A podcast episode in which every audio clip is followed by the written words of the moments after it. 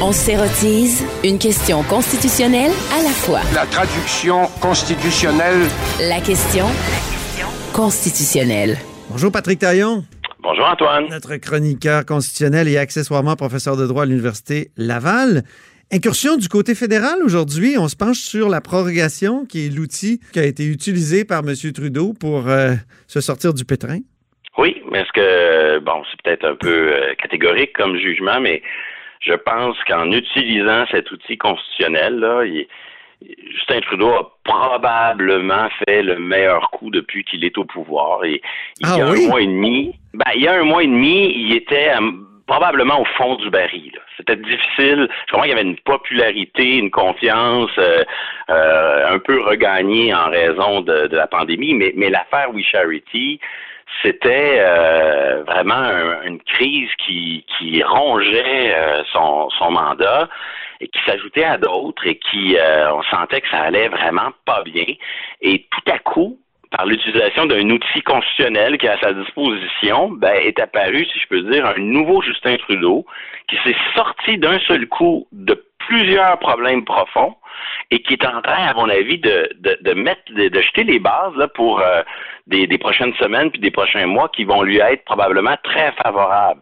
Puis le tout est d'autant plus surprenant, puis je pense que ça vaut la peine de faire la comparaison, qu'il a fait le même coup que Stephen Harper a fait en décembre 2008. Oui. Et qui avait plongé le Canada, selon plusieurs observateurs, dans une crise parlementaire, parfois même qualifiée de crise constitutionnelle. Mais il faut expliquer ce que c'est que la prorogation.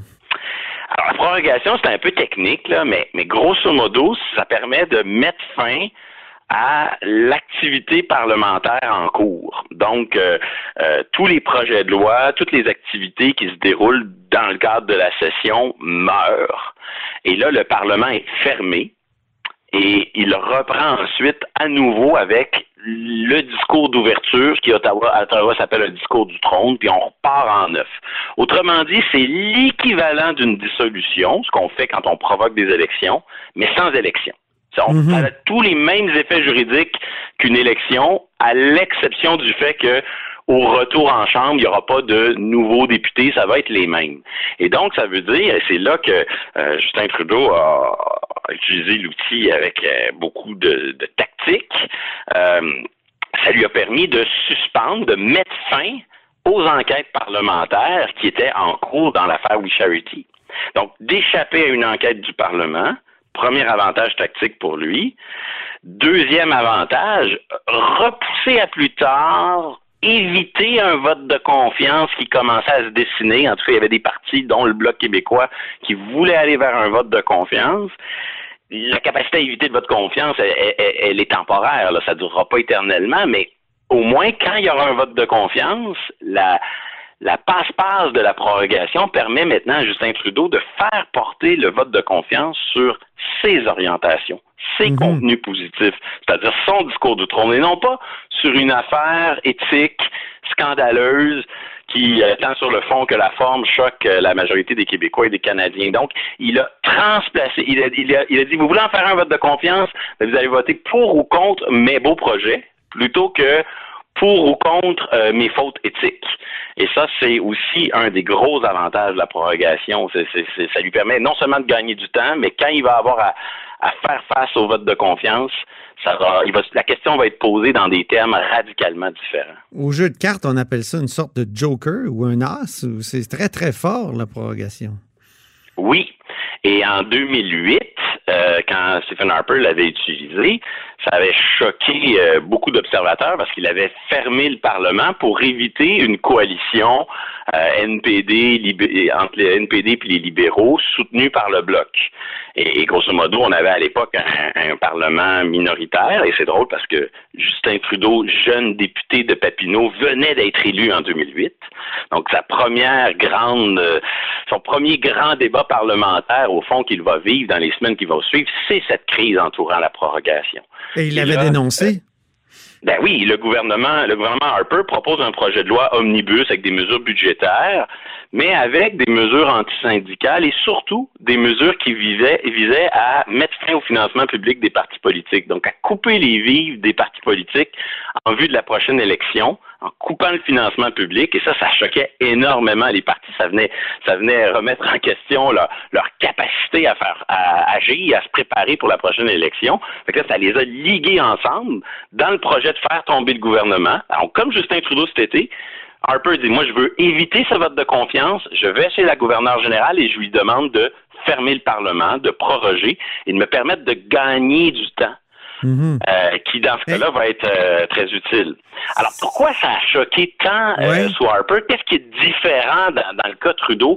Je dirais un peu de subtilité, parce qu'au fond les deux exemples sont ont, beaucoup plus de points en commun que de différences. Mais il y a, quelques subtilités qui valent la peine d'être mentionnées. Oui. D'abord, on veut fermer le Parlement, mais dans le cas de Justin Trudeau, il a tout de suite indiqué la date à laquelle il comptait le, convoquer de nouveau en septembre. Donc déjà là, ça envoie l'idée que oui, on veut gagner du temps, mais il y a une, date de retour euh, qui, est indiquée.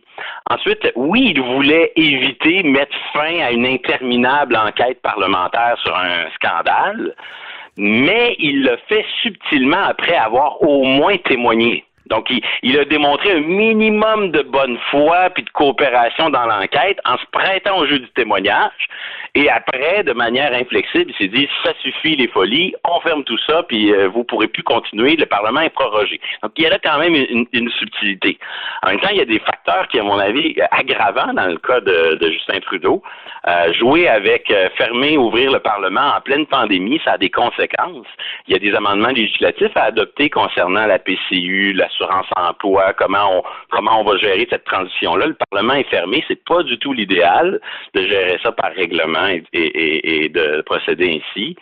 Et, ultimement, ben, Justin Trudeau, il, avait à faire face à un scandale éthique que Harper n'avait pas dans, dans son placard en, 2008. Mais on, pourquoi un a été tant critiqué, l'autre pas? Est-ce que c'est une question de configuration des forces partisanes, une question politique? Est-ce que est-ce qu'on pardonne plus vite à Justin Trudeau qu'à Stephen Harper? Ça, je peux pas le dire. Ça dépasse le droit ben, constitutionnel. Mais, mais, ce qui est clair, c'est que l'outil prorogation est un outil qu'il faut jamais sous-estimer dans les cartes euh, de l'exécutif. Mais à l'époque, en 2008, il y avait aussi la question de, de, la formation d'un autre gouvernement, donc d'une alternative politique. Ça, c'est la grande différence. Puis on se souvient que Michael Jean avait hésité, si je ne m'abuse, ou si elle avait une décision cruciale à prendre. Donc, c'était un acteur politique sans légitimité qui, qui s'est retrouvé à trancher une question euh, politique où habituellement on doit en avoir. Euh, oui, je pense que ça, c'est la grande différence, non? Tomber le gouvernement Harper était plus explicite, était plus à maturité en 2008 et elle s'accompagnait aussi d'une volonté de le remplacer par un autre gouvernement ce qui n'avait pas encore son équivalent. On voulait, on s'en allait vers un vote de confiance, mais il n'y avait pas encore des discussions entre euh, les, conservateurs, le NPD puis le Bloc pour, faire un gouvernement d'alternance. Au contraire, on peut même présumer que dans ce cas-là, si les choses avaient suivi leur cours, il y, aurait peut-être eu même une, euh, une, élection euh, anticipée. Il y en aura peut-être une, parce que peut-être qu'il sera défait sur son discours du trône. Mais bon, on sent qu'il a vraiment réussi à renverser la vapeur. Moi, ça fait longtemps que j'entends moins parler de l'affaire We Charity. Et quand on comprend l'ampleur de ce scandale, d'être capable de tourner la page médiatiquement sur un scandale de cette importance-là, c'est, c'est pas donné à tout le monde, puis la prorogation lui aura, lui aura permis cela. Donc, il y a un discours du trône qui s'en vient. On peut craindre une certaine centralisation? C'est le cas de toutes les crises dans notre fédération, dans notre grand dominion. Une crise, c'est-à-dire, ça veut dire centralisation. Ben le, virage qu'a pris le gouvernement Trudeau il y a un mois et demi avec la prorogation, non seulement ça il était sur la défensive, mais ça, le permet, ça lui permet maintenant de créer des conditions pour passer à l'offensive. Puis l'offensive, c'est quoi pour le gouvernement Trudeau? Ça va être une euh, vague de centralisation puis d'ingérence dans les compétences provinciales j'allais dire inégalé ou en tout cas de, de nouveaux, on va dépasser de nouveaux plafonds et on, le voit là en matière de, de, garderie, de nouvelles allocations sociales. Il y a même des rumeurs pour euh, rendre permanent un peu une forme de revenu minimal garanti, même si ça s'annonce très compliqué. Euh, on le voit, financement pour les provinces en matière d'éducation et, et on l'accompagne de, de reddition de comptes puis de et, de conditions.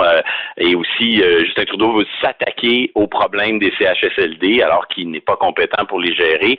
Finalement, c'est ça le problème du fédéralisme canadien, c'est qu'on a un gouvernement central dont les priorités, les, priorités absolues sont des compétences provinciales, la santé, l'éducation, les affaires sociales. Donc ça, ça annonce euh, un discours du trône qui va évidemment se transformer en, forme de plateforme préélectorale, ou en tout cas, ça, ça va être là-dessus que le vote de confiance va porter. Et pour que ce soit euh, un projet euh, plein de promesses, euh, ben, il va y avoir beaucoup de nouvelles mesures dans les domaines de compétences des provinces. Puis le reste du Canada voit Ottawa comme son gouvernement national, alors qu'au Québec, le gouvernement national, il est ici à Québec. Ça, oui. Ça fait partie des, des problèmes sous-jacents de notre, de notre dominion. Tout à fait et qui entraîne euh, des centralisations, des, vagues de centralisation, puis des pulsions, je dirais, antifédéralistes, parce que le fédéralisme, c'est euh, la diversité, c'est l'unité dans la diversité, mais ça devrait être euh, la diversité, puis le partage des pouvoirs entre différents paliers de gouvernement.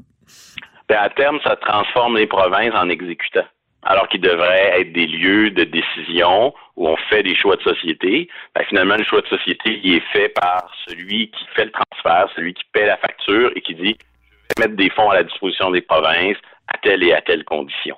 Et donc, ça transforme. Oui, le Canada reste un pays où il y aura une autonomie, une, certaine décentralisation, mais c'est pas pareil décentraliser de l'administratif, de l'exécution, de l'intendance. Mm-hmm. Les choix politiques, eux, ils se centralisent graduellement, puis le discours du trône va nous va en être un exemple.